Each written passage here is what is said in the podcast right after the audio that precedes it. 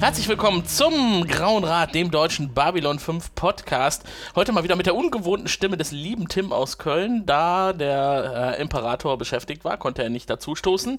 Ähm, der liebe geplante Herr Alex ist auch nicht dabei. Aber wer dabei ist, das Urgestein, der Mann, der immer kann und immer Zeit hat. Hallo Gregor. Äh, hallo Tim. Ja, ich war sogar, also, du hast mich einen Raum weiter, habe ich gerade schon aufgenommen. Also hey, ist naheliegend, oder? Ja, was war denn schon das Thema heute? Äh, Akte X, äh, Ah. die Folge äh, Roland aus der ersten Staffel für die Lone Gunman Show. Ich kann ja sagen, es war eine, eine schlechte Folge und jetzt, da dachte ich mir, nach einer schlechten Akte X-Folge, da rede ich doch einfach mal über eine Linierfolge bei Babylon 5, oder? Aber es passt ja auch thematisch, ne? Akte X handelt von Aliens und Babylon 5 ist voller Aliens. Ja, es ist auch alphabetisch ist es auch nicht weit voneinander weg, also muss ich den in die Ordner nicht so viel switchen. Ja, wäre das nicht schön, wenn auf Babylon 5 oder wenn auf äh, beim, beim, äh, bei Akte X mal ein Fall mit einem Nahen oder einem Centauri äh, Ja, ähm, ja, ja, aber hätte? ich, ich kann dir ein bisschen Hoffnung machen, was Crusade angeht, denn da wird uns eine sehr Akte X-like-mäßige Folge nächstes Jahr ins Haus stehen. Ah, ja, du sprichst es schon an, ne? Wir nähern uns ja langsam aber sicher dem Ende. Ja. Nicht dem Ende allen Seins, aber dem Ende der fünften Staffel und da sind jetzt, glaube ich, nur noch eins, zwei, acht, acht Folgen übrig. Ja. Die letzte Folge, da prügeln sich, glaube ich, alle im Team drum, um die zu besprechen. Ja. Ja, äh, ich werde wahrscheinlich gewinnen. Ich muss dabei sein. Ja. Da gehe ich mal. Ich denke mal, das wird ja, wahrscheinlich, das werden wir irgendwie gemeinsam machen. Vielleicht machen wir das auch, äh, vielleicht machen wir es auch als Videoaufnahme, damit Ja. ihr unsere Tränen übers Gesicht laufen Richtig, seht. richtig. Also beim Ende, da kann ich, ganz ehrlich, da werde ich nicht mehr an mich halten können. Sag Nee, das geht schon. auch nicht. Ja. Ja. ja, schön. Aber heute werden definitiv noch keine Tränen laufen. Dafür ist es zu cheesy, würde ich sagen. Ähm, heute geht es nämlich um die Folge am Rande des Abgrunds und äh, auf Englisch Darkness Ascending. Ich sag mal was zu den Rahmenbedingungen. Ähm, Übersetzt würde das eigentlich bedeuten, Dunkelheit zieht herauf, aber ich finde am Rande des Abgrunds schon passender, denn am Ende der Episode werden wir sehen, was der Abgrund ist. Die Folge ist am 3. Juni 98 zum ersten Mal in den Vereinigten Staaten ausgestrahlt worden und am 20. Februar 99 in Deutschland. Die P5-Wertung ist 8,74 und die D5-Wertung 7,64. Wow. Also für mich relativ weit oben. Ich hätte Ja. jetzt nicht gedacht, dass die so gut abgeschnitten hat. Aber vielleicht liegt es daran, dass das Drehbuch von unserem Großmeister ist, J. Michael Straczynski, und Regie hat geführt jemand, mit dem ich noch nicht zu tun hatte im Rahmen dieser Folgenbesprechung, Janet Greek. Mhm, Die hat aber schon häufiger Regie Ja, geführt. ist die ja, gut? Ja. ja, ist halt, ja, bisher ist es Macht also halt so nicht, die soliden. Nicht, ne? Ja, ist halt nicht besonders, also mir zumindest ist er nicht besonders negativ aufgefallen halt. Ne? Ja. Ja. Aber auch nicht positiv. Naja, sie hat auf jeden Fall einiges. Guck mal, sie hat auch bei Xena Regie geführt. Ne? Ach, also okay. man kann kein schlechter Mensch sein, wenn man bei der bei Xena Regie geführt hat. Nee, nicht Ja. wirklich. Ne? Und Ich man kann auch kein schlechter Mensch sein, wenn man äh, bei Xena als Held mitgespielt hat und mit den Händen durch ein Kornfeld streichend. Also ich meine, das ist doch immer so dieses große Bild, was die großen Xena-Fans immer. ach, War das. Xena oder Herkules? Keine Das war Ahnung. Herkules, das war Herkules, ja. Mhm. Alles ein Mischmasch. Aber darum geht es heute nicht. Worum geht es denn heute überhaupt? Ja, man kann es kurz, äh, kurz äh, und knapp sagen. Es gibt eigentlich so ein bisschen drei Stories. Die eine ist, äh, Garibaldi trinkt bekanntlich wieder und seine und Liz ist wieder da und sie findet das nicht gut. Der gute Lenier findet, äh, ist auf der Jagd nach den Beweisen, äh, dass die Centauri hinter den An äh, Angriffen auf die Allianz äh, stehen. Und äh, die gute Lyta versucht endlich eine Geldquelle und Transportmöglichkeiten für die Telepathen, um quasi die Scherben von Byron aufzuräumen, äh, ja, an, die, an dasselbige zu gelangen. Kurz und knapp. Ich wollte es einfach mal kurz machen, weißt du? Die Scherben von Byron, das sind doch die übrig gebliebenen Telepathen, oder? Ja, ja, ja, ja, tatsächlich. Okay. Aber mit denen geht es gar nicht direkt los. Wir starten auf dem Sockerlo. Wir sind ja mal gerne auf dem schönen, aufgeräumten Sockerlo, auf dem man so schön einkaufen und flanieren kann. Ja, Pustekuchen diesmal. Ne, so sieht er heute nicht aus. Da haben sie mal richtig Geld in die Hand genommen, um das Ding mal komplett zu zerstören, oder? Ja, das, Das- äh, ist fast wie so die letzte Doctor Who-Folge vor dem Doktorwechsel, ne? Dann wird die Ja. TARDIS mal so richtig schön zerstört. Richtig, genau, genau. Garibaldi, der da äh, durchstromert auf der Suche nach halt seinen Kollegen, aber schon so die schräg gehaltene Kamera zeigt so und deutet ja schon darauf an, dass er sich in irgendeiner Art Traum befindet. Und er ruft halt nach seinen Kollegen und alles ist da zerstört. Es sieht aus wie ein großer Angriff, der da stattgefunden hat. Und äh, wir sehen auch den einen oder anderen Kollegen da sitzen, äh, beziehungsweise schwer verletzt liegen, nämlich den guten Sheridan und den guten äh, Doktor. Und der gute Sheridan, ne? Wir mhm. haben zuletzt in einem anderen Podcast darüber gesprochen, Show, Don't Tell, ne? Und hier ja. wird es uns auch wieder quasi auf Papier mitten ins Gesicht geschlagen, denn der tote Sheridan hat eine Botschaft hinterlassen. Genau. Sie haben mich enttäuscht. Wo waren Sie? Richtig, richtig, genau. Und, das, und da das nicht reicht, muss das Ganze durch den guten Doktor auch nochmal gesagt werden, weil für die, ja. die es nicht gelesen haben. Du bist schuld. Wo warst du? Psch, aber ich dachte so, der Shot auf den toten Sheridan und das zerstörte Sockerlo, das habe ich mir so richtig so als Footage, Footage für den Trailer konnte ich mir das so richtig vorstellen, was sie, dass sie damit so gesagt haben, oh, was ist da passiert? Ist Sheridan genau. wirklich tot und so, ne? Ja, ja, da haben sie wahrscheinlich die Leute vorher schon ein bisschen geschockt. Oh Gott, was kommt da auf uns ja, zu? Doch noch gemacht. fünf Folgen, äh, acht Folgen bis zum Ende. Es, es war wirklich gut gemacht. Ja. Auch, auch der gute Doktor, wie er da so, so blutüberströmt, da irgendwie, wo waren sie? Wir halten sie gebraucht und eigentlich sind das die guten Folgen. Franklin Blut überströmt, ne? Und ja, hier sogar erschossen, ja, ja. ne? Eigentlich lässt mich das ja aufatmen und sagen, oh, das könnte eine gute Folge werden. Ja, aber immer wenn wir sowas Gutes haben, wir, muss, muss man im nächsten Moment wieder lachen, nämlich als der gute zweite Garibaldi, der, ich nenne es mal der cheesy Garibaldi, mit einer lächerlich schlecht verkabelten Waffe auf dem Sockerlo auftaucht. Mit einer Wumme sondergleichen. Alter, ne? was soll denn das sein, Alter? Also irgendwie ist das so ein Fantasiegeschütz, äh, was, was Garibaldi sich wahrscheinlich nur in seinen heißesten Träumen ausmalen kann. Hast du die Dreh Leute gesehen, die da rausgeguckt haben. Ja, ich habe auch zuerst gedacht, das ist äh, wahrscheinlich irgendwas, was er da bombenmäßig platzieren möchte, was explodieren soll. Ja, genau. Aber nein, es ist eine Wumme. Er deutet ja an, dass. Mächtige äh, Wumme. Er genau, er deutet ja an, dass das deren Plan gewesen ist oder er mhm. da irgendwie für, dafür verantwortlich halt ist. Und die Wumme äh, visualisiert das halt und dann ist. Äh, und diese diabolische Lache, ne? Ja, diese hämische, ja. diabolische Lache. Und dann geht es halt in den cheesy Computer-Effekt halt weiter, wo der andere Garibaldi die Hand auf dem Tisch hat und dann plötzlich die, der Tisch sich so wie Weiland Odo bei Deep Space Nine ausbreitet. Odo, bist du das? Ja, Odo, bist du das, habe ich einen Moment geglaubt, aber dafür sieht der Effekt echt zu schlecht aus. Wenn der so über ihn seine Hand bedeckt und so an seinem Körper hochgeht bis oben, bis mhm. es ihm quasi so, bis er so ganz bedeckt ist von dieser Flüssigkeit, das sieht aber wirklich. Ja, weil das aussieht wie eine Wolldecke irgendwie ja, ne? mit so einem Karo-Muster. Also, sieht echt ich weiß nicht. schlecht aus. Ich meine, gut, es geht als Traumsequenz irgendwie durch, aber der Effekt sieht schon mies aus und es wird ja dann, es geht ja dann auch mies weiter. Überleg mal, du wachst dann schweißgebadet auf und da sitzt eine Lüte, äh, eine Liter, äh, Liter, Lüter vor dir mit total merkwürdig leuchtenden Augen, mit absurd leuchtenden Augen. Ja, ja, absurd leuchtende Augen passt irgendwie ziemlich gut. Es sieht total cheesy aus. Ich meine, gut, es ist immer noch, wie wir ja bald erfahren, da ein Traum und sie sagt, Sie sagt dazu ihm, ich bin nur hier, äh, weil ich äh, keinen Bock mehr habe, meine Fähigkeiten, die mir die Wollonen quasi gegeben haben, zurückzuhalten und, mhm. ne? Ich habe mir ja gedacht, schön, dass Lüther jetzt mal zeigt, was sie kann. Ne? Wir haben mhm. ja eigentlich jetzt schon in der Vergangenheit immer mal drauf gewartet. Was haben denn die Wollonen überhaupt mit dir gemacht? Wir wissen, dass du Kiemen hast, aber mehr wissen wir jetzt auch nicht. Dass ja. du vielleicht irgendwie ein Telepath jenseits des P9 bist, aber naja, was kannst du denn sonst noch so? Jetzt wissen wir es. Sie kann ihre Augen zum Leuchten bringen und hat anscheinend telepathische Fähigkeiten, mit denen sie Garibaldi ziemlich fiese Träume bescheren kann. Ja, ja, und das ist, aber jetzt mal ehrlich, ist das echt? Weiß man nicht. Also Oder ist das ein Traum? Wenn es wirklich echt war und sie hat tatsächlich da ihre Fähigkeiten ausprobiert, dann äh, finde ich es fies, dass sie das bei Garibaldi tut, ne? Weil, ja. Ne, der hat ja echt schon einiges durchgemacht und der ist, hat durch die Telepathen auch ganz schön gelitten in den letzten ja, in der letzten Staffel. Es geht jetzt ja noch weiter. Es geht eigentlich noch weiter, ja. zweite Mal aufwacht, geht ja die Tür auf und eine Person steht im Dunkeln. Garibaldi hat eine Knarre, also sein, seine äh, PPG, mhm. zieht, äh, zielt auf diese Person und im Schatten sieht diese Person einen Moment lang aus wie Byron, dachte ich mir. Stimmt. Wirklich, einen Moment lang dachte ich, äh, bevor, bevor Liz, es ist Liz, keine Sorge, liebe, liebe Hörer, er ist nicht zurück. Ne? Aber äh, man könnte denken, geht weiter. dass es Byron ist. Byron Und dann steht in der Tür. Dir, jetzt mal ehrlich, stell dir das mal vor. Hallo, Michael. Hallo Michael.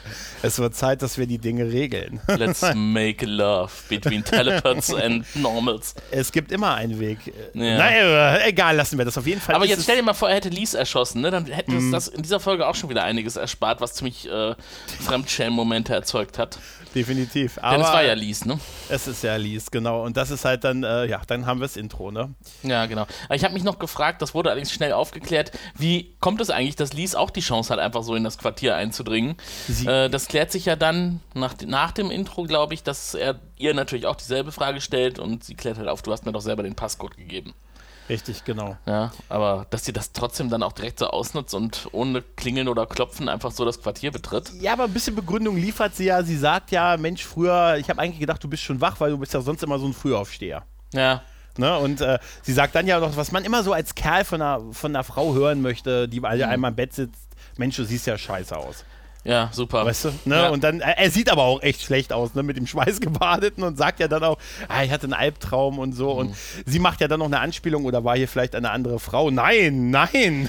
Aber findest du auch jetzt in dem Moment schon, dass Lies eine unheimlich unsympathische, arrogante Tussi ist? ja, ja, durchaus. Boah. Aber ich muss dir ganz ehrlich sagen, nicht von der Bettkante zu stupsen. Ja, da, das ich ist ja wieder eine andere sagen. Frage, ne? Aber äh, ich finde, sie kommt arrogant rüber und äh, so, so ein großer Fan ich der deutschen Synchro normalerweise bin, hier verstärkt die Synchro das auch noch, dass Ja. sie echt arrogant wirkt. Ja, richtig. Vielleicht war das richtig. ja auch beabsichtigt, dann hat man den Charakter noch weiter in diese Richtung getrieben. Genau, genau. Und dann ist man ja auch noch so schnell sich so einig, dass man jetzt die Stunde, die man jetzt noch hat, warum auch immer nur eine Stunde, ja auch noch äh, mit entsprechendem Bettgeflüster verbinden Ja, möchte. genau. Und Wo bevor ich man sich, sage, äh, bevor man sich zuflüstert, fragt er sie noch, ob, ob sie beim Rausgehen zufällig eine andere Frau aus dem, seinem Quartier hat gehen sehen. Genau, Fand ich genau. eigentlich ganz geistesgegenwärtig, dass er ihr die Frage stellt. So konnte er direkt nochmal nachprüfen, äh, Mhm. ob das jetzt ein Traum war oder nicht.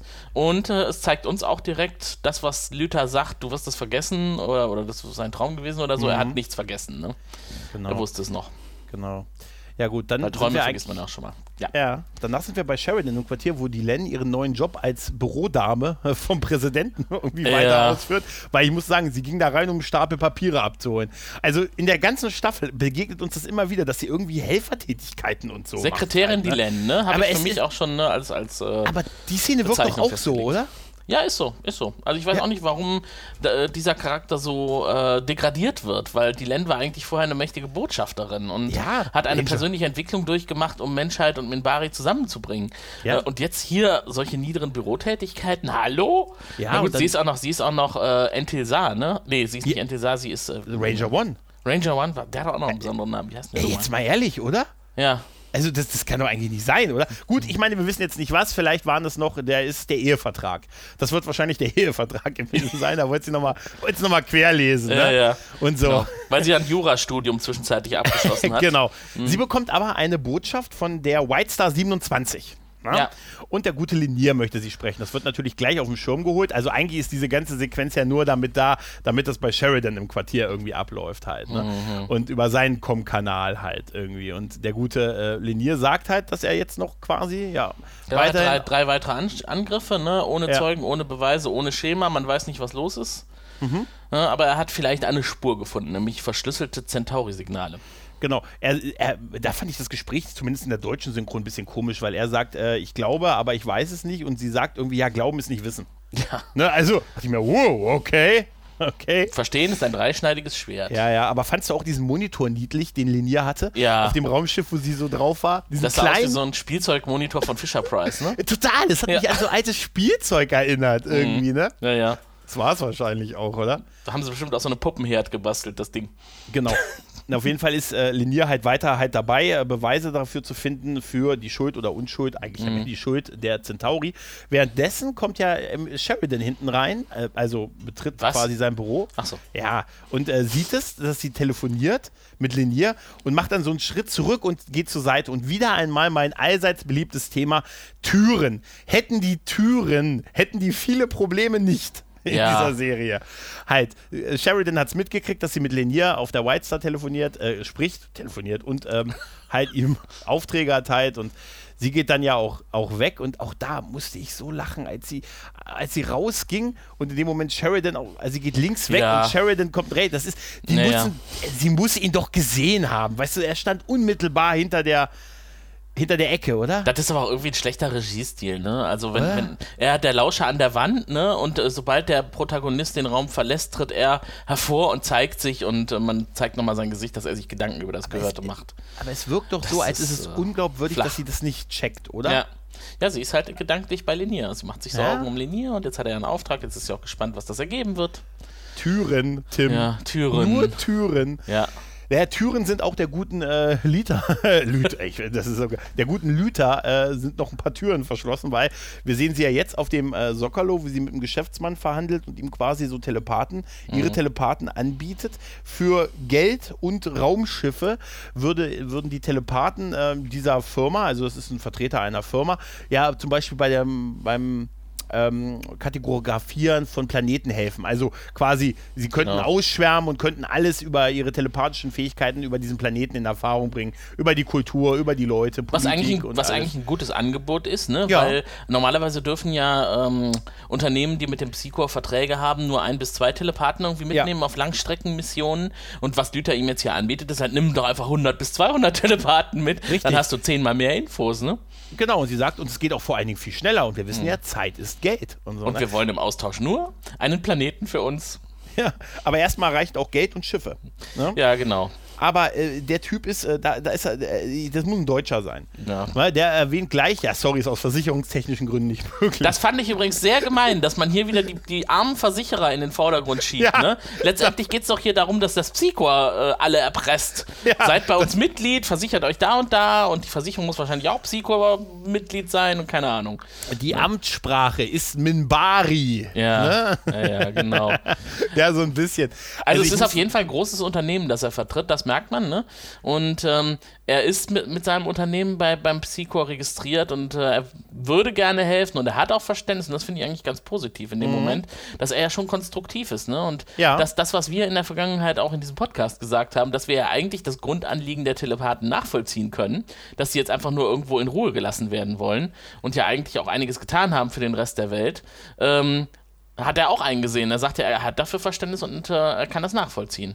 und richtig. äh, er kann aber nichts machen. Ne? Sie muss sich einen anderen großen Partner ohne Psycho-Vertrag suchen. Ja, und sie gibt ihm aber ihr aber auch äh, den entsprechenden Hinweis. Holen Sie sich doch, Sie brauchen jemanden, der mächtig ist, der, das, der das Psychor nicht braucht und der Einfluss hat.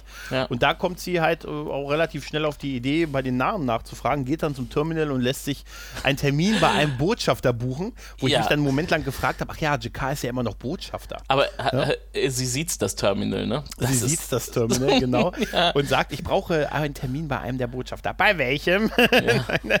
bei Botschafter Genau. Ja. Ja, und den Termin scheint sie auch zu kriegen, aber noch sind wir nicht ähm, bei ihr und JK. Jetzt kriegen wir erstmal den guten Londo zu sehen, der entspannt Genau. äh, irgendwo der Dinge hart, die wir ihm berichtet. Ja, und sehr entspannt sein kann, weil er Ja. hat relativ wenig Termine, wie Boah, sich und, und Wirr labert ihm ein Kotelett ans Ohr, ne? Ja, ich ja. habe das Gefühl, in der Szene, Wirr redet 90% und Londo hört einfach nur entspannt zu. Ja, ist halt sein Assistent, ne? Und der, der, die haben mal wieder Zeit füreinander. Weißt du, die hatten ja, Mhm. Ja. auch lange keine, Zeit, keine Das Zeit stimmt, füreinander. Und wir hat ja jetzt auch eine gewisse innere Unruhe, wahrscheinlich, weil er weiß, der hat bald sein, er hat bald seinen Job, also muss er das irgendwie können. Und vielleicht will er jetzt, ist er so schnell, weil er jetzt noch die unangenehmen Themen weghaben will. Ja, Mach genau. du das bitte, weißt du? Ja, ja, ja, Du richtig. weißt ja noch, bevor du gehst, kannst du bitte noch das und das und das machen. Ja. Naja, und sagt ein unangenehmes Thema ist ja zum Beispiel auch, dass äh, er jetzt keine Termine mehr hat, dass alle die Termine abgesagt haben Genau. mit Londo und das könnte ja darauf schließen lassen, dass man Angst vor ihm hat. Genau. Unter anderem geht es ja auch darum, ähm, äh, da, da fand ich das irgendwie sehr schön, äh, dieses, ähm, ja, wie, ich habe keine Termine mehr. Was ist denn mit dem Termin? Ja, der ist abgesagt. Ja, äh, und was ist mit dem, mit dem, mit dem Fotoshooting mit der Geimbotschafterin? der ist auch abgesagt, alles abgesagt. Mhm. Und er sagt, da ist Londo sehr irritiert, sagt, wieso das denn? Und dann kommt ja wir mit, ja, aber es hieß doch, es wird keine Ratssitzung geben, äh, bis, das, bis man weiß, wer für die Angriffe auf die Al- Allianz äh, verantwortlich ist. Und da sagt Londo, ja, ja, solche Katastrophen und Sachen hat es aber immer schon gegeben. Das hat aber die normale Arbeit nicht beeinträchtigt. Weil so auf der Arbeitsebene sind die Sachen, weißt du, so immer weitergegangen, auch wenn so in der großen Politik vielleicht Stillstand war und so. Aber auf der Arbeitsebene, so das normale, das normale Doing, das ging immer normal weiter. Und das fand ich irgendwie sehr schön. Ja, genau. Und Wirr zeigt das ja auch nochmal auf, dass es eigentlich eine optimale Gelegenheit jetzt für Londo ist, mal wieder ein bisschen die Seele baumeln zu lassen. Ne?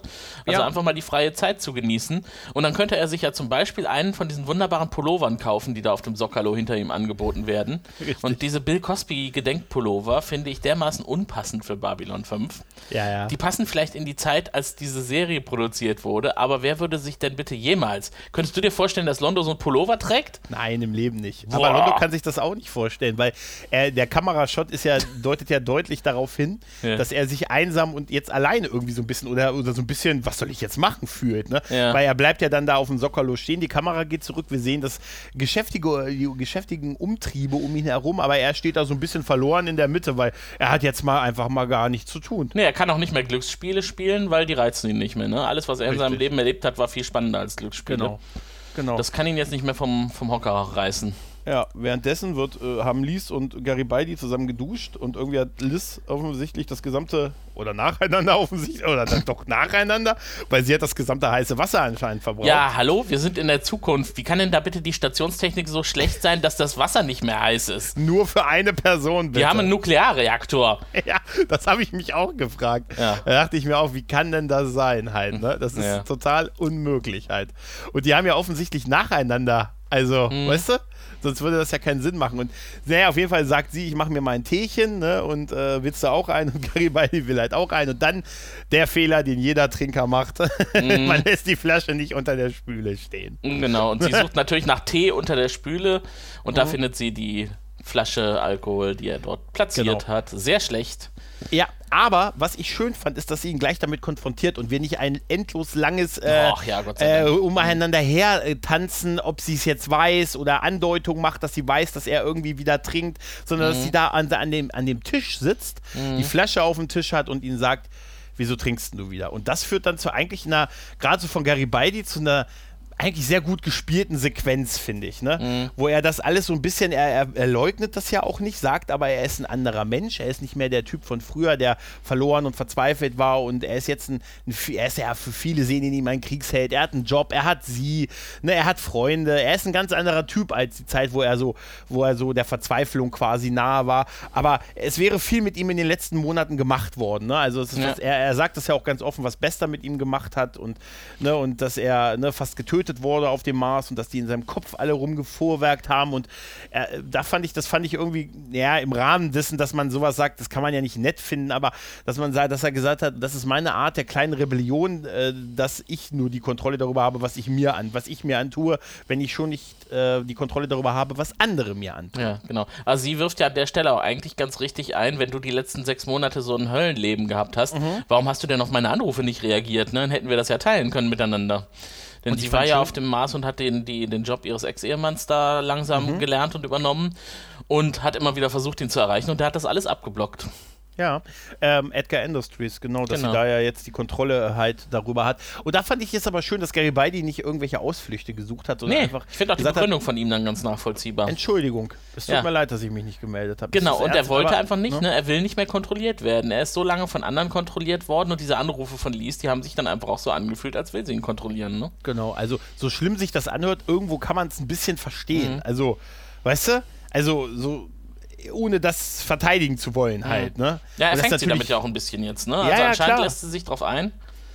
Und, Genau, sie, äh, ne, er macht ihr ja quasi so ein Angebot. Äh, wär's für dich, äh, reicht ist für dich ausreichend, wenn ich nicht mehr trinke, solange du hier bist. Hm. Und sie sagt, das ist nicht okay, aber es reicht aus. Was Ja. ich irgendwie merkwürdig fand, ehrlich Mhm. gesagt, so ein bisschen. Führt aber noch zu anderen Szenen und er geht weg und äh, also er geht nach hinten und schüttet quasi die Flasche so demonstrativ in den, ähm, in den Abfluss. Ausguss. An den Ausguss, genau, ja, richtig, genau. Ja. Ab, apropos Ausguss, Der Ausguss des Hyperraums. genau, auf der, Ma auf der Maria, der White Star 27, ja, ist der gute Linier, er bastelt ein, äh, ein kleines Gerät und äh, der gute Captain stößt auf ihn und fragt ihn, was er da macht und er erklärt dann so und dann kommt einfach Techno-Babble at Voyager Best, oder? Mm, ja. Wo er dann irgendwas erzählt mit, ja, man kann die nicht anpeilen und man muss irgendwie den Pi-Strahl, äh, wenn er durchs Hyperraum springt und es gibt ja dann noch den Hinweis mit, dass ähm, äh, das Signal immer nur drei Worte enthält, bitte nicht antworten oder irgendwie sowas, ne? Mhm. Und das könnte einfach, wir denken immer nur, das ist das Schiff, was auf die Art nicht geortet sein, werden möchte, aber vielleicht ist es da eine Station. Genau, und man will vermeiden, dass man durch das Antworten interpolieren kann, wo das Signal hingeht. Genau. Ja, und das ist ja eigentlich auch ganz clever, ne? weil äh, wenn man im Hyperraum sich irgendwo versteckt hat, dann kostet es sehr viel Energie, da überhaupt eine Nachricht durchzuschicken.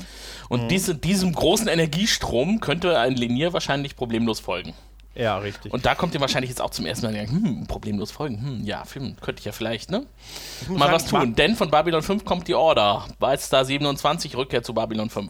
Und direkt angewiesen von Sheridan. Genau. Übrigens, ich mag den Captain. Ja, ich mag den auch.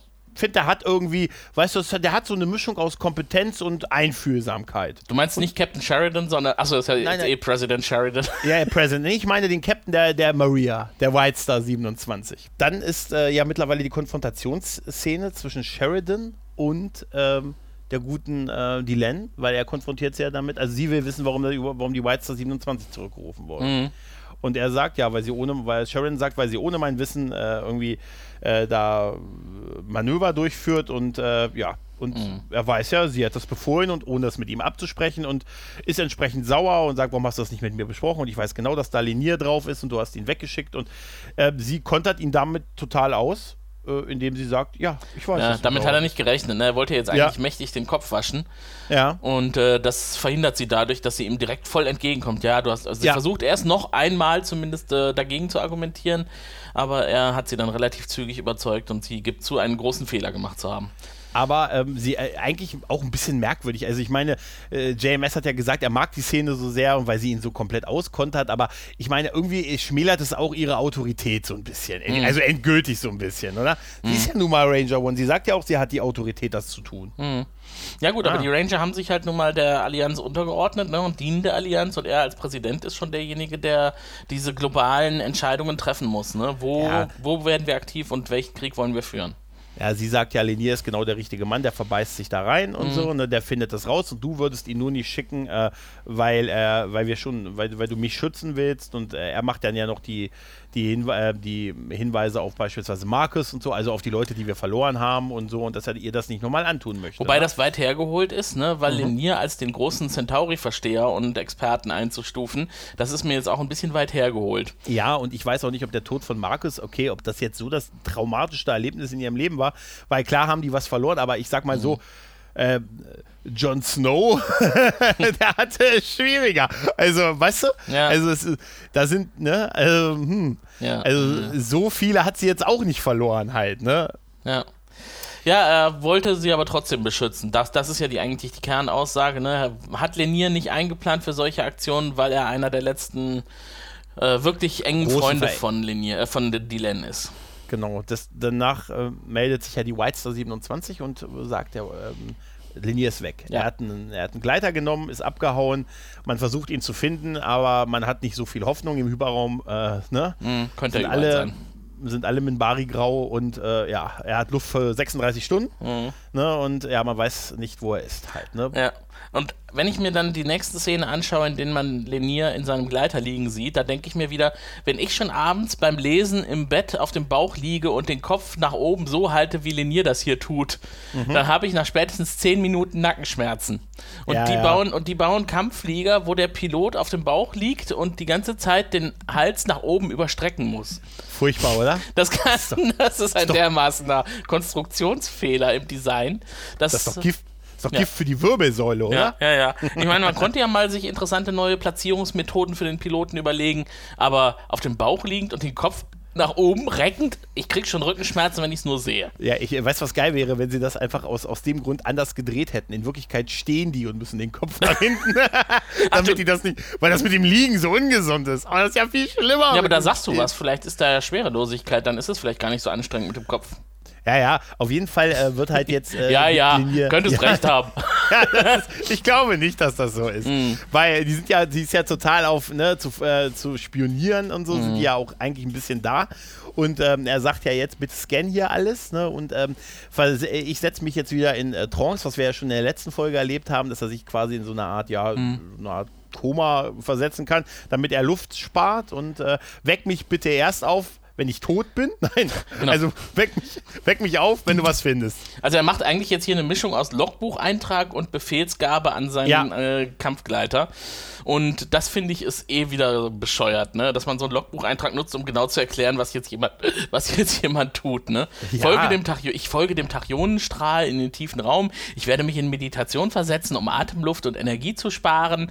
Ne? Äh, Logbuch Ende. Jetzt Raumschiff. Ich werde mich in einen Meditationsmodus versetzen. Ja, ja. Ja, ja. Und, aber es ist ja, es ist ja auch noch so ein bisschen absurder, weil eigentlich ist es ja auch eine Selbstmordmission. Ne? Also mhm. gerade da, wo, wo wir ja immer hören, die Chancen da was zu finden, ist sehr gering und so. Und der gute Käfer kann davon ein Lied singen, wenn er noch könnte. Ja. Ne? Und das ist ja nicht an, nichts anderes hier. Und eigentlich die Wahrscheinlichkeit, dass er wirklich was findet, ist ja nicht so groß. Und deshalb war schon der Satz mit, na, weck mich auf, bevor ich sterbe. ja. ist, aber es ja. ist halt auch linear, ne? Und wir wissen ja, er hat seine große Liebe im Leben nicht bekommen, die er haben wollte. Also ist eigentlich mhm. alles, was er jetzt tut, auch irgendwie irgendwo nach dem Gedanken getrieben, auch wenn ich es jetzt nicht überlebe, ist es ja nicht so schlimm. Ich kann die Lens ja. sowieso nie haben. Ne? Richtig. Also richtig. kann ich auch riskante Einsätze fliegen und das wusste ja auch Sheridan und deswegen hat er ihn ja wahrscheinlich gar nicht äh, eingeteilt für diese Operation. Genau. Apropos nicht haben können.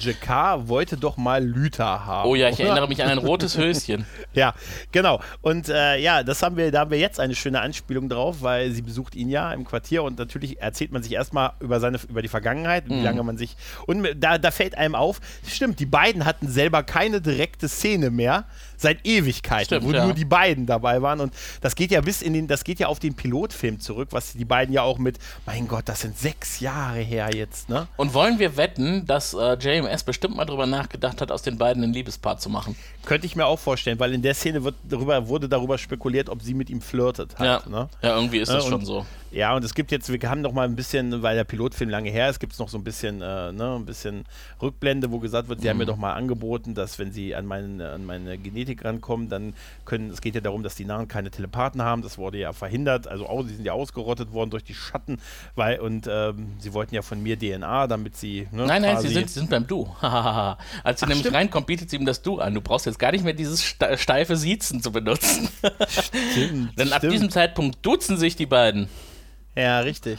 Ja, auf jeden Fall geht es ja darum, dass sie ihm das alte Angebot, äh, ihre Genetik zu mhm. übernehmen, äh, sogar noch erweitern möchte. Sie fragt, ob das zeitlich begrenzt war und falls nicht, äh, könnte sie ihm von Hunderten von Telepathen entsprechende genetische äh, Proben zur Verfügung stellen und dann, bis man die perfekte findet, äh, um die, bei den Nahen wieder das Telepathengehen zu erzeugen. Und erinnert sich ja auch daran, ne, an diese mhm. damalige Situation ja, und, und rekapituliert nochmal, ja, stimmt, wir waren daran interessiert und wir hätten uns sowohl ja. mit einer DNS-Analyse machen können, als auch mit direkten körperlichen Ausdrücken Austausch. Und äh, ich bedauere immer noch, dass ich niemals die Grenze ihrer Lust ermitteln konnte. Ja. Bei einer direkten Paarung. Deine Grenze, stimmt, sie duzen sich ja jetzt. Ähm, und das ist halt die War das nicht Situation, damals die Szene, wo die unter der Glocke gesessen haben im Pilotfilm? Hm, das weiß ich gar nicht mehr. Ja, wo diese, weißt du, wo dieses, mhm. ich mach mal hier die Privat, den Privatsphäre-Modus an. Ein riesen helles Licht um dich rum, weißt du? ja, kann sein. Auf jeden Fall ja. ähm, ging es ihm auf jeden Fall mehr um das Körperliche anscheinend damals. Es ging ihm zwar genau. auch um, um die DNS für die Entwicklung von Telepathen für die Nahen, aber damals war JK einfach noch ein ganz anderer, ne? Da war er aber, noch nicht so vergeistigt. Aber da sagst du was, das war ein ganz anderer, oder? Mhm. JK ist ein anderes so Wesen, oder? Völlig anderer Nahen. Ja. Aber er hat ja auch einiges durchgemacht inzwischen. Er, er fragt ja, welches, ne, welche Variante und sie sagt, naja, die mit den Proben und ja. so. Ah, okay. Und äh, ja, er sagt, er checkt das mit seiner Regierung und äh, sie will halt Geld, äh, sie will, dass es geheim bleibt, ne? Und äh, sie will äh, Schiffe ja. die hunderte von, Nar äh, hunderte von Telepathen transportieren können. Mhm. Und er hat aber Bedenken, weil er ist ja jetzt auch kein einzelner Narren mehr, er ist äh, mhm. Mitglied der Interstellaren Allianz und da hat er Verpflichtungen. Dann muss jetzt eigentlich die Allianz auch einbinden bei sowas. Ja. Und sie hatte aber eine sehr konsequente Meinung zu, es ist doch eigentlich Privatangelegenheit der Narren, wenn die sowas durchführen möchten. Es geht genau. ja auch genau. nicht darum, dass jedes Volk immer alle Privatangelegenheiten mit der gesamten Allianz besprechen muss, denn irgendwo sind ja immer noch alle auch für sich selbst verantwortlich. Genau, und das garantiert ja auch die Allianz. Ne? Genau, und dann also. kommt diese wunderbare Szene, wo sie den Raum verlässt und mhm. äh, nochmal flaxt. Übrigens, ich habe inzwischen herausgefunden, wo meine Lustschwelle liegt. Ich habe gar keine. Bam in Richtung Byron, oder? was, soll das, was soll das heißen? Danke, Byron. Aber jetzt mal ehrlich, was heißt das denn? Was meint sie damit? Sie ist unbegrenzt erregbar so unbegrenzt.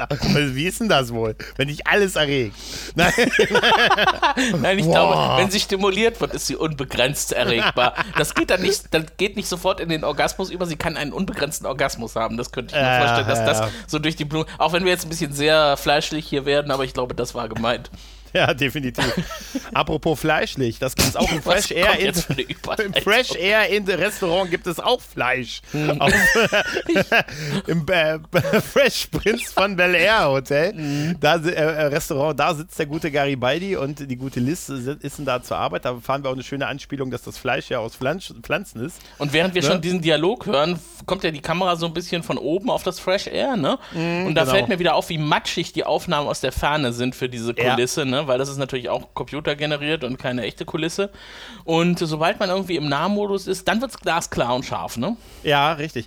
Schön ist aber auch an dieser Szene mag ich so einiges irgendwie. Ich finde es schön, dass er nochmal erwähnt, dass er, als er das letzte Mal da gewesen ist, hat er da mit Sinclair gesessen und man hat, äh, Mhm. oh, das war unmittelbar vor dem Anschlag auf den Präsidenten und dem Abkommandieren von ihm, Santiago. Hm? von Santiago, genau, und dem, dem Abkommandieren von Sinclair und da haben sie gedacht, das wird alles gut und haben seine Verlobung gefeiert und so und Aber es wurde seitdem alles hätte er-.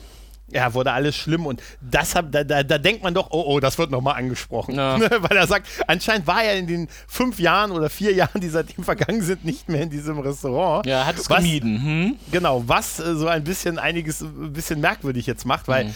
ähm, es wird ja dann, also es kommt ja dann jemand, der die Bestellung aufnimmt. Ne? Ja. Und da dachte ich mir, wenn ich mit einem Alkoholiker essen gehe, bestelle ich mir einen Wein.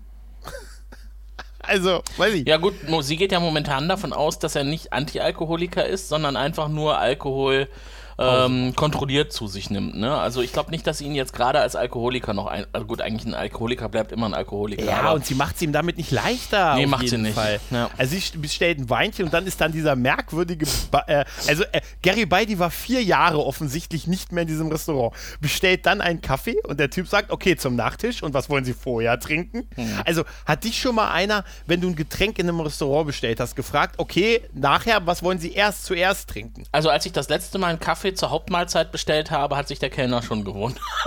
Ja, aber Nein, er das hat macht, das nicht macht man einfach nicht. Das stimmt macht man. Ja, ja. Und das ist ja, das wirkt ja schon so Zwinker, Zwinker, Ja. ein Kaffee. Und äh, sie wollen doch sicher einen Schluck und so. Ich meine, er war vier Jahre nicht mehr da. Woher weiß das der Typ?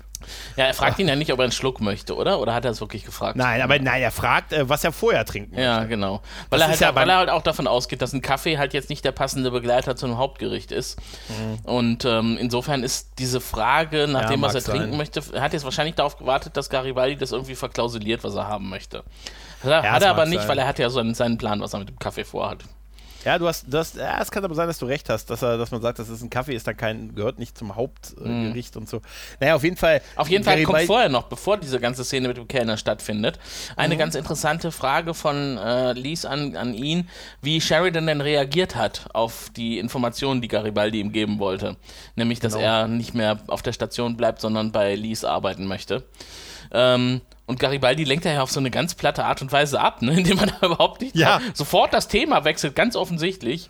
Und das merkt sie natürlich ne, und fragt ihn dann nochmal konkret und dann kommt halt auch heraus, er hat es ihm noch nicht gesagt. Es hat sich noch keine passende Gelegenheit ergeben. Mhm, richtig, genau. Sagt sie auch. Sie sagt auch, er sagt auch, äh, im Moment ist es irgendwie schwierig, Mhm. er braucht mich. Ja, Ne, und wie sehr, das erfahren wir ja noch später. Und dann kommt die Szene mit dem, mit dem, äh, mit dem äh, Kellner halt, der sagt, und was wollen Sie eigentlich? Oder was Ja, wollen Sie vorher? Ja, genau. Und dann reagiert er halt auch sehr aggressiv auf den Kellner, ne? Genau. Weil ich meine, so würden wir da so wahrscheinlich auch reagieren, wenn uns jemand so bescheuert ständig äh, fragt, was wir überhaupt haben wollen. Also wenn mir einer Alkohol aufdrängt, da werde ich wild, sag ich Genau. Da wäre ich wild. ja, genau. Ne? Das würden wir niemals zulassen. Und als richtig. der dann halt gegangen ist, ähm, stellt sie ihn nochmal zur Rede, ne? Und fragt, was soll das denn? Wie, wieso reagierst du denn so? Und er sagt, ich bin es einfach nur leid und äh, lass uns doch einfach äh, uns darauf einigen, dass wir nur einen schönen Abend haben und das Thema jetzt nicht weiter vertiefen. Genau, nimmt einen Schluck Kaffee, sagt dann, oh, der ist ja total schlecht. Widerlicher Da werde Kaffee. ich, da werd ich mal mit dem Chef-Kaffeekocher reden, ne? Nimmt die Tasse, geht weg und es ist einfach so offensichtlich, Es was ist passiert. so offensichtlich. Er geht um die Ecke, hat seinen, holt seinen Flachmann raus, schüttet sich den Alkohol in den Kaffee und nimmt noch einen kräftigen Schluck aus der äh, Flasche.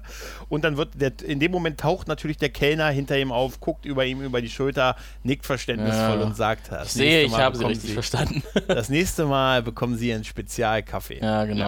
Und was mir in der Szene noch aufgefallen ist, er steht ja dann um die Ecke hinter diesem Torbogen, ne? Und diese ganzen künstlichen Plastikpflanzen um ihn herum. Ja, ja. Ich, ich bin eh kein Fan von Plastikpflanzen, aber ich hasse Plastikpflanzen in, in Science-Fiction-Serien noch viel mehr, weil die einfach so unnötig sind. Einfach Ja, mal ein richtig. bisschen echte Pflanzen, das macht so viel aus in so einer Szene. Genau. Aber Plastikpflanzen erkennt man direkt. ja. Fies. Auf jeden Fall hat er jetzt seine, seinen weiteren Abend gerettet. Künftig muss er nicht mehr irgendwie mit dem Kaffeebecher in der Hand vom Tisch Ja, fliehen. richtig, richtig, richtig. Ja, er kriegt Spezialkaffee. Ja.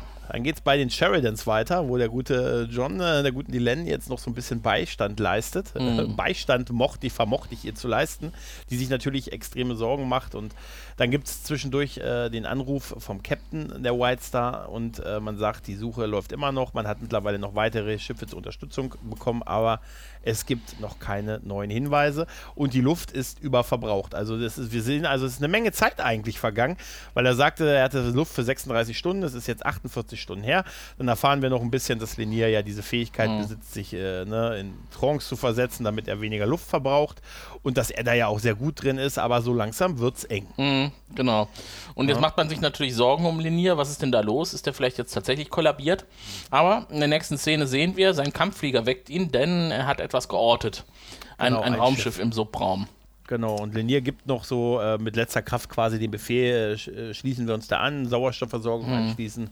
Und dann hängen wir uns an das Schiff dran, wozu dieses Schiff wohl absolut in der Lage ist. Also Das fand ich- auch James, ja. ja, es ist halt so ein Aufklärer irgendwie. Es kann sich halt an das Centauri-Schiff dranhängen, irgendwie eine Verkop äh, Verkupplung mit der Luftzufuhr irgendwie da schaffen und dann quasi Luft reinfüllen. JMS, JMS hatte sogar eine Antwort äh, auf die Frage, ob die Centauri nicht gemerkt haben, dass sie angezapft werden. Sagt er, nein, die Schiffe sind dafür gebaut. irgendwie. Und, Angezapft zu werden. Ja, ja, und nee, die äh, Mimbari-Schiffe und verschließen auch gleich so. diese, diese ähm, Luke wieder oder diesen, diesen Anschluss wieder und die, der, der Sauerstoff wäre so minimal gewesen, das Ja. wäre einem großen Kriegsschiff. Da haben sie ihn aber richtig gefragt, mal so richtig aus dem Da Buch haben sie ihn aber so schwurbeln. richtig, ne? richtig, richtig. Ja. Ja, und wir, aber trotzdem ist der Shot sehr witzig. Also er sieht sehr, sehr cool aus, als dann das Minbari-Schiff sich anderen Ja. Minbari-Schiffen anschließt. Und Lenier hängt ja halt so da drunter und so der Sprung aus dem Hyperraum in den Normalraum, wo die Flotte sich sammelt. Das sieht schon ganz gut aus. Ja, genau, ne? da öffnet sich ja das Raumfenster ne, und dann sehen wir so schön von hinten, so aus Leniers äh, Kampfflieger, diese riesige Armada von Centauri-Raumschiffen, die sich da versammelt haben Genau, an diesem Treffpunkt. Und sehen aber noch nicht, was die vorhaben. Wir wechseln auf eine sexy Szene, Sexy Time mit Sheridan und Dylan. Leider ist die von der Stimmung her überhaupt nicht sexy. Total nicht. Aber es ist auch, wie sie da so liegt und er so hin, er dachte mir so, wäre geil, wenn er gesagt hätte, Schätzelein. Ja, ja. Es ist so, es, es könnte irgendwie eine heiße Szene werden und es ist so ätzend irgendwie. Ja, ne? sie, Also, sie sagt, ja.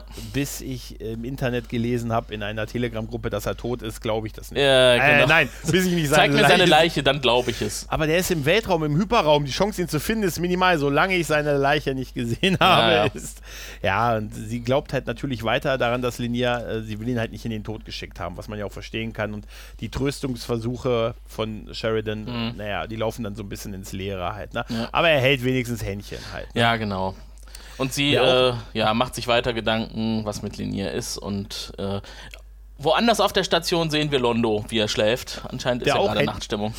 Der hätte auch eine helfende Hand gebrauchen können. Der sah nämlich äußerst zerstruppt aus, Ja. da wie er da in dem Bett liegt und so. Ich dachte mir, ob da JK irgendwo um die Ecke, um, der, um die Ecke wieder pennt als Bodyguard, aber nein.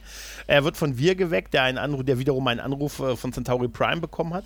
Und äh, Linier, äh, wir, äh, Londo sagt, ich bin gleich da, geben Sie mir eine Minute, kommt dann in einem äh, hervorragenden äh, Bademantel raus. Mhm. Das erinnert Ja, uns und- an eine Szene auf Centauri Prime, ne? als Mhm. Londo nicht sofort gekommen ist, als der Regent nach ihm verlangt hat. Katagia, ne? Wie können Sie genau. es wagen, mich warten zu lassen? Ja, ich wollte doch nicht im Schlafmantel oder im, im Schlafgewand vor Sie treten. Das wäre ja. respektlos gewesen. Ja, und dann gibt es ja diesen Shot mit dem mit Centauri Prime, mit dem. Ähm, äh, Wer ist das nochmal, äh, dieser Minister? Ist das ein Ist das Minister? Refa? Nein. Äh, Nee, Refa, nein, die Zeiten sind vorbei. Refa Nein, es, ist, es ist ein, ein hoher Minister, auf jeden Fall. Und da ist mir wieder aufgefallen, ähm, also auch dem Shot, wo äh, wir und Londo da stehen und sich das ansehen, ähm, das Gemälde von äh, Londo im Hintergrund. Ich möchte mich auch immer noch malen ja, lassen. ja. Ich möchte einfach immer ein Gemälde. Bei so, heutzutage bei so Skype-Konferenzen. Wäre das nicht Ach, geil, wenn du, dir, ein- wenn du von dir ein Ölgemälde So im ein Hintergrund Ölschinken in einem schweren Ja. Eichenrahmen. Hm. Was aber wirklich, wirklich total edel. Du auf so einem, weiß ich nicht, auf so einem, so einem Pferd, wenn du deine Flotte anführst. Wer sagt so, dir denn, dass ich sowas hier nicht hängen habe? Bei einem letzten Besuch hing das Ich, wie ich meine Podcasts anführe. ich, wie ich dieses Imperium übernehme. Das hat das Sascha zu Hause hängen. Das wäre mal ein gutes Ja. Geburtstagsgeschenk zum nächsten runden Geburtstag bei ihm. Der Ja, ist, glaube okay. ich, in sechs Jahren. Ja, ist es okay, wenn wir dich in Öl malen? ja, genau. Dürfen wir dich in Öl verewigen. Dann musst du Halt leider nur zwei Wochen Modell sitzen. Genau, ich gerade sagen, halt doch mal zwei Tage still. Ja, ja, genau. Wir besorgen dir einen Maler und der kommt dich dann mehrfach besuchen und zeichnet dich. Malt dich. er zeichnet nicht. Muss so unauffällig sein. Ja. Muss so unauffällig sein. Ja, auf jeden Fall ist, äh, wird jetzt gesagt, dass man jetzt, die Spione quasi haben herausgefunden, dass man es den Centauri in die Schuhe schieben will. Man hat das von seinen Connection in andere Welten erfahren und hat auch gleich einen eigentlich gar nicht so unplausiblen Verdacht, dass man sagt, hey, da stecken die Nahen dahinter, mhm. nicht Jakar, der, äh, dem, wird, äh, dem erzählt man das einfach nicht, weil man weiß, dass er ihnen zu nahe steht. Ne? Also mhm. man hat auch gleich das so ein bisschen mit ausgeschlossen. Aber wir haben ja damals, als wir von, äh, von nahen Prime geflohen sind, ganz viel Material da gelassen, Schiffe und Waffen und so. Und das könnte man leicht zweckentfremden, um es uns in die Schuhe zu schieben, mhm. damit, äh, damit es so aussieht, als wenn wir das waren. Auch gar nicht so unplausibel, ehrlich gesagt. Und dann bekommt er die leichte Aufgabe, dass, äh, dass er verhindern soll, dass die Nahen oder die Allianz gegen die Centauri irgendwelche Dinge äh, vorlegen oder gegen sie vorgehen. Da dachte ich mir, Hex, Hex. Ja, genau. Mach mal, mach mal, Londo. Los, Zauber. Denn es könnte zu einem neuen Krieg kommen. Und hier fällt das Wort das erste Mal. Es könnte ein Richtig. neuer Krieg kommen. Das ist so wie Weltfrieden innerhalb von zwei Stunden oder so. Mm, genau.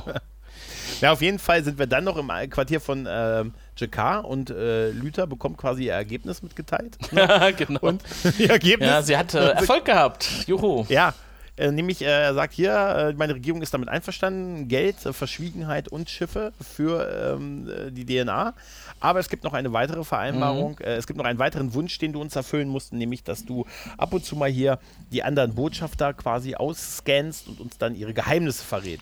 Und da nicht mit Lüther, sie sagt, nett.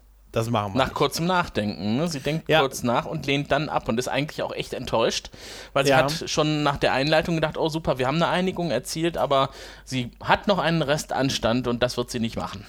Genau, und dann ist das aber, das ist ihr Glück, weil das war nur ein, eine kleine Finte vom guten Jakar, der sagt, nein, das war nie wirklich eine Vereinbarung oder nie eine Forderung ähm, von uns.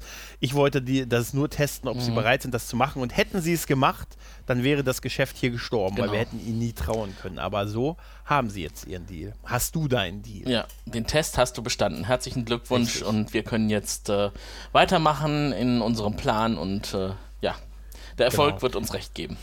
Genau, und dann sind wir ja bei der Szene, wo das Budget hingeflogen ist in dieser Folge, nämlich äh, mit den Centauri, die eine, die äh, Schiffe, also irgendwelche, ich habe ich es nicht erkannt, welche, ehrlich gesagt, mhm. ne, die irgendwelche äh, Allianzschiffe angreifen äh, und dieser ganze Shot mit dem dranhängenden Schiff von, mit Linier, das ist schon sehr cool gemacht, ja. dieser ganze Angriff. Ne? Er ist gut gefilmt, ist übersichtlich und so, ne? Und was wieder ein bisschen seltsam ist, ist das Design seines Kampfschiffs, das ja anscheinend nicht permanent lockt. Jeder Tesla, ja. der heute auf der Straße unterwegs ist, filmt ständig alles um sich herum und er ja. muss noch alle Aufzeichnungsgeräte einzeln aktivieren. richtig, richtig. Und dann dieser Angriff, aber das ist natürlich auch diese Funknachrichten, die er sich dann anhören muss, die sind natürlich extrem theatralisch. Ne? Mhm. Ne? Nein, wir ergeben uns, äh, schießen Sie nicht, wir haben Frauen und Kinder an Bord. Nehmt ne? unsere Fracht und lasst uns am Leben, verschont uns. Das Einzige, womit wir werfen könnten, äh, wäre unser Sinn für Humor, den wir haben, genau. weißt du? Nein, also es ist schon, natürlich ist das eine harte Szene, ne, weil Linier sich das anhören muss mhm. und sieht auch, wie erbarmungslos die Centauri in dem Fall sind und dass sie nicht mal mit denen Funkkontakt aufnehmen, sie stellen keine Forderungen, sie zerstören mhm. einfach nur. Mhm, genau. Daraufhin lässt sich äh, Linear abtrennen, ähm, quasi, er hat ja jetzt irgendwie scheinbar erstmal aufgeladen äh, versetzt, sie geht in den Hyperraum und setzt, will ein, lässt einen allgemeinen Notruf quasi ausstrahlen. Aber er will, das Schiff fragt ihn auch, ob er wieder in, in Hyperschlaf oder sich in Trance versetzen will. Er sagt nein, er bleibt wach. Genau, ich, ich werde beten und, stattdessen. Aber da habe ich mich gefragt, ja. ist das nicht extrem dumm, dieses Notsignal in der unmittelbaren Umgebung, in der Nähe der Centauri-Schiffe zu machen? Hm. Soweit ist er doch nicht weg, oder? Aber hat er gewartet, bis die Centauris weg sind, ne? Naja, hat gut, er gesagt, wir werden sein. uns zwischen den Trümmerteilen verstecken und hoffen, dass sie Stimmt. uns nicht finden und dann senden Stimmt. wir ein ständiges Notsignal. Du hast recht, das war der. Das Plant der Pilot sich wieder in Meditation zu versetzen, dieses neunmal kluge Raumschiff. Nein, habe ich nicht vor. Schlimmer. Danke eine, der Nachfrage. Sie haben eine Benachrichtigung. Es erreicht Sie heute eine Lieferung. Oh, genau. Äh, das darf die Len nicht öffnen. Auf keinen Fall das die Lieferung öffnen. Ja, ja. Genau. Ja, die gute Kunde äh, verbreitet sich schnell, weil wir haben dann eine Szene, wo äh, der gute Sheridan eine Nachricht äh, von der White Star 27 bekommt. Äh, die Len kommt rein, hört nur noch das Ende, wo er sich beim Captain bedankt. Hält schon und, die Luft äh, an hält schon die Luft an, weil mhm. sie damit rechnet, jetzt kriegt sie die Todesnachricht und Sheridan macht es auch kurz und schmerzlos und sagt, äh, Linie lebt. Ja. Man hat ihn gefunden. Und er hat den Beweis, den wir brauchen. Er hat den Beweis, den wir brauchen, genau. Und das führt dann zu einer schauspielerisch doch echt oh. ganz guten Szene. Hast du dir bestimmt auch notiert, schlechtes Schauspielen hoch 10, ne? Ja, ja, ja, ja, ja. Es ist brillant gespielt, wenn die gute Lin also es ist so teils. Es ist von einer Person gut gespielt, von der anderen nicht. So mhm. besonders. Ja. Denn die Len ist dann im Flur und kriegt quasi ähm, ja, ein Weinkrampf, ist, ne? Ein Weinkrampf. Es ja. überfällt sie die Erleichterung, dass Linier lebt. Ja. Und darauf betritt Londo quasi noch den Gang und äh, sagt: Was haben Sie denn? Sie denn? Und sie kommt auf ihn zu und umarmt ihn und sagt zu dem sichtlich irritierten Londo: Ich äh, habe ihn, ihn nie meine Gefühle gezeigt und äh, morgen werde ich es nicht mehr können. Ja, genau. Bald werden Na? wir keine Gelegenheit mehr dazu haben ja. sprach's und ging und Lon ließ Londo verwundert zurück.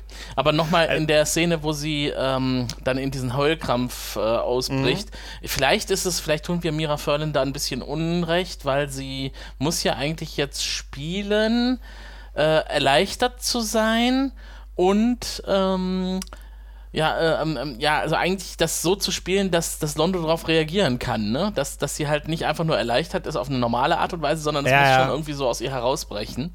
Ja, und gerade auch in Bezug zu Londo ist es ja auch, weil sie ja weiß, was jetzt kommen mhm. wird. Das wird ja sogar von Sheridan in der nächsten Szene gesagt. Mhm. Ne? Und äh, ja, deshalb, ja, das konnte auch nur Londo sein, der ihr da begegnet. Ne? Mhm. Ne? Aber es ist halt, ah, Peter Jurassic ist fantastisch. Ja, auf jeden Fall. Der hat auf jeden ja. Fall die Szene absolut im Griff.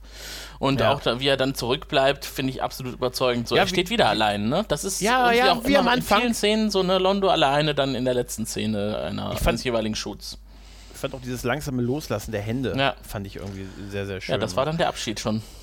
Jetzt, das war der Abschied, Jetzt ja. wird es dann bald wahrscheinlich den Bach runtergehen und das sagt ja auch der heutige Titel der Episode. Genau. Aber äh, vorher gibt es nochmal ein Wiedersehen. Lenia dockt an, Sheridan und die Len empfangen ihn gemeinsam. Genau, ähm, ja, sie ist natürlich extrem erleichtert. Er sagt, äh, er bleibt professionell mm. und sagt, hier, ich habe die Beweise und so und alles und da kommt auch dieser und, und Sheridan steht halt daneben und ist natürlich auch erleichtert mhm. und sagt ihm das auch, dass er froh ist. Und dann kommt natürlich dieser Un, ich finde den, ich finde ihn, je öfter ich höre ihn, so unpassender finde ich ihn in solchen Situationen, dieses, äh, wir leben für den einen, wir sterben für den einen, in mhm. so einer Situation. Das ist so, weißt du, hätte ich lieber gesagt, wir kochen für den einen, wir backen für den einen. Genau. Ja, ja. Also, wir machen alles ist, für den einen. Irgendwie hat dieser Spruch ja auch was, aber ich bin da so extrem unpatriotisch in solchen Sachen. Ich finde mhm. das bei sowas, wenn dir jemand sagt, ey, hey, schön, dass du hier bist, schön, dass du überlebt hast, schön, dass du wieder bei uns bist und dann sagen, hey, wäre aber auch für dich gestorben, Junge. Ich wäre auch für dich gestorben. Was ich in der weißt Szene du? seltsam fand, ne? Das, ich meine, du hast schon recht, äh, äh, ist eigentlich was Banales, ne? Wenn, als mhm. sie sich mhm. dann verabschieden und auseinandergehen, dann äh, übergibt er jetzt erfolgreich seine Aufzeichnungen an Sheridan, der sich dafür ja. bedankt, ne? Dann gehen sie einfach und verabschieden sich nur durch Aussprechen des Namens. Ja. Das gibt's nur in Amerika, oder? Das, gibt's, ja. das macht man im Deutschen so gar nicht, oder? Ja, ja. Mr. President, ja, ne? Und geht. Ja. Linie richtig. und geht. Man sagt nicht dann, Tschüss oder bis zum nächsten Mal, mach's gut, bis dann oder. Ja. Einfach nur den Namen aussprechen. Ne? Ist das so gängig auch im Alltag in Amerika? Dass man einfach nur den Namen ausspricht? Das ist, als ob wir, wenn wir uns dann verabschieden, ich sag dann einfach nur Gregor. Tim. Ja, und geht. wie, wie, wie komisch. Also, mit einem bestimmten Tonfall, Tim. Ja, not Tim. Aber ähm, ich, dann kommt ja der Moment, wo Sheridan noch so ein bisschen nach vorne tritt und sagt, ach, jetzt haben wir monatelang auf diesen Beweis mhm. quasi gehofft und jetzt, wo ich ihn in, Hand, in der Hand habe, würde ich ihn am liebsten durch die Luftschleuse in den Weltraum werfen, mhm. weil das bedeutet jetzt, jetzt Krieg mit den Centauri. Das ist auch ein klar, glaube ich. Mhm, ne? Ja. Und ähm, ja, und dann. Jetzt müssen sie erstmal die Allianz zusammenholen, ne? Richtig, genau. Aber Auftritt Botenjunge Garibaldi, ja. ne? der offensichtlich nur dazu gerufen wurde, um ihm nochmal zu sagen, wie A, er braucht ihn jetzt mhm. mehr als je zuvor. Dachte ich mir, danke, als wenn er wüsste, dass der gerade am Gehen ja. wäre halt. Ja, ne? Und dann kriegt er die, also der Chef der Sicherheit der Allianz, der offensichtlich ja, wie wir wissen, keine Mitarbeiter und kein Büro hat, ist jetzt auch noch der Typ, der den Aufgabe hat, trommeln Sie mal, sagen Sie mal dem Doktor und Chikar Bescheid. Mhm. Also, Bodenjunge Garibaldi. Ja, seine Sekretärin äh, konnte er ja nicht schicken, ne?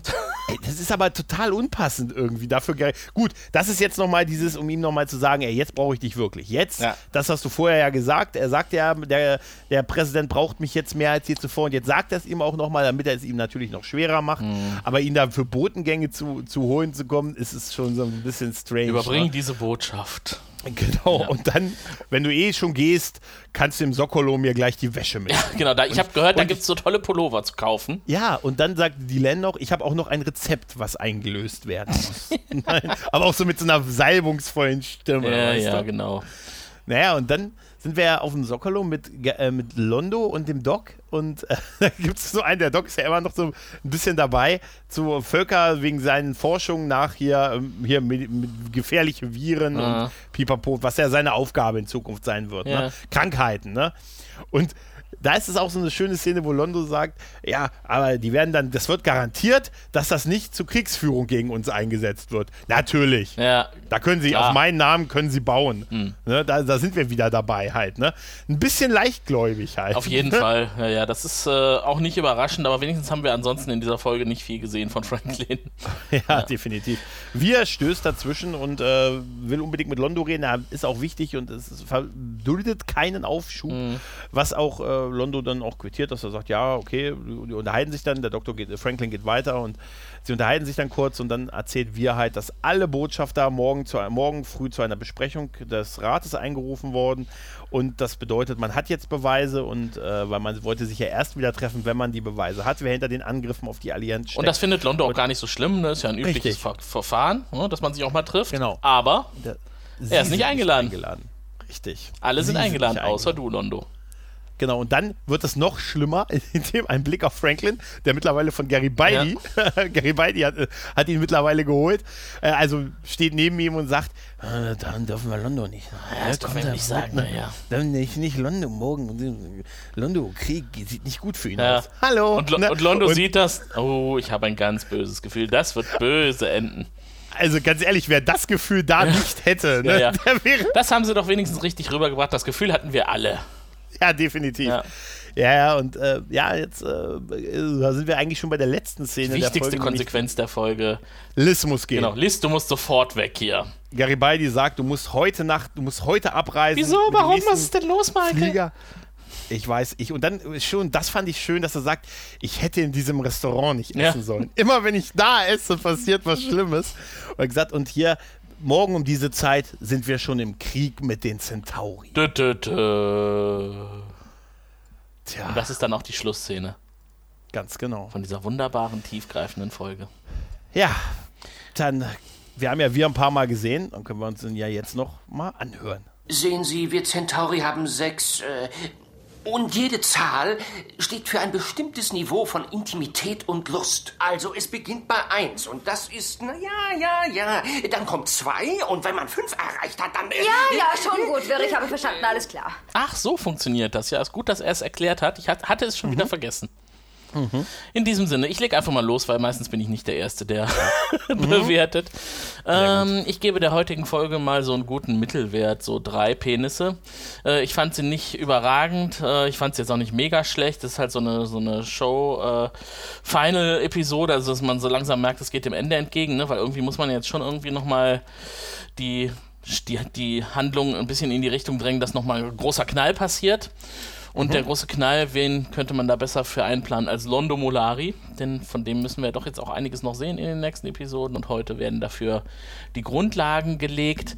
Linier selber, äh, der ja eigentlich die A-Handlung war, zumindest was so die Beschaffung von Informationen angeht, ähm, ja, das war das Wichtigste haben wir eigentlich schon gesagt. Ne? Es ist halt Linier und das, was ich schon sagte, dass er jetzt eigentlich auf diese Selbstmordmissionen geht, weil, weil er nichts mehr zu verlieren hat. Das äh, schwebt ihm irgendwie ständig jetzt über dem Kopf, wenn ich ihn sehe. Ne? Ich habe immer den Eindruck, eigentlich bist du abgemeldet. Eigentlich muss ich jetzt von dir auch nichts mehr sehen. Mhm. Auch wenn er sowas Heldenhaftes tut wie heute die Beschaffung dieser Informationen. Das fand ich eigentlich so von der Handlung her ganz cool. Also auch so die Szenen, die CGI-Szenen unter dem Centauri-Schiff mit dem Sprungtor und dann wie er sich in den Trümmern verbirgt. Das fand ich alles eigentlich sehr gut gemacht. Äh, negative Dinge haben wir erwähnt. Ja, also sonst gibt es eigentlich für mich nichts besonders Bemerkenswertes in der Folge. Vielleicht schließe ich mit den Worten Plastikpflanzen. Ja, passt ganz gut. Also ich bin da komplett bei dir. Ich würde der Folge auch äh, drei Penisse geben. Es ist halt wirklich irgendwie eine Lückenfüller-Folge, obwohl auch JMS sagt, nein, es ist eigentlich, ja, wenn, dann vielleicht doch, aber es, ist, es führt ja hin zu den Ereignissen, die in der nächsten Folge kommen. Ja, so fühlt es sich halt auch total an. Es gibt ein paar schöne Szenen, die Szenen mit Jakar, auch mit Londo. Es gibt ein paar ganz geile Effekte, gerade so der Angriff der Centauri und so, das ist schon ganz gut gemacht gewesen. Wie gesagt, ein paar tolle Charaktermomente gab es halt auch gerade, was, äh, dass es mit Lüther auch weitergegangen ist und dass sie endlich, endlich mal einen kleinen Erfolg hat. Weißt du, das gönne ich ihr. Gönne ich ihr wirklich mal von Herzen, dass sie einen Erfolg hat. Aber es beschleicht, beschleicht mich wirklich bei dieser Staffel immer mehr, dass wir so, weißt du, so, wir hatten jetzt so vier Staffeln, die so eine großes, ganzes, große Geschichte, so eine epische Geschichte erzählt haben und wir haben jetzt wirklich auch Folgen, die so, so, eigentlich haben sie in dieser und in der Folge davor eigentlich jetzt auf das hingearbeitet, was wir dann so in der nächsten Folge sehen und so halt, ne? Und das ist so, ja, es fühlt sich wirklich so an, als müssen wir so ein bisschen das überbrücken halt. Ne? Mhm. Klar, weil so, so mega hat mich jetzt, äh, wir wussten es ja, dass es die Centauri sind, deshalb das über zwei Folgen zu stricken, bis dann die Beweise gefunden werden, kann man machen, aber mh, hm, also vom Hocker hat es mich wirklich nicht gerissen. War ein paar schöne Momente, aber dabei bleibt es auch. Also deshalb bleibe ich mal bei drei Penissen. Mhm. Und das ist eigentlich noch freundlich bewertet von uns, finde ja, ich. Ja, Man hätte ja. auch mit gutem Gewissen zweieinhalb geben können. Ja. Naja, schön. Aber dann haben wir es doch für heute eingetütet. Ähm, mhm. Wir nähern uns weiter dem Ende. Und äh, ich würde sagen, dann können wir auch die heutige Folge des Grauen Rates schließen und mhm. äh, hoffen, dass ihr beim nächsten Mal wieder einschaltet, wenn es dann wieder heißt der Graue Rat. Und das waren der Gregor und der Tim. Macht's gut. Tschüss. Macht's gut. Ciao. Du findest den Grauen Rat im Internet unter www.der-graue-rat.de unter facebook.com slash grauerrat und at graurat bei Twitter. Nimm Kontakt mit uns auf unter goldkanal at der-graue-rat.de. Benutze das Plugin auf unserer Seite oder ruf uns einfach an unter 0355 547 8257.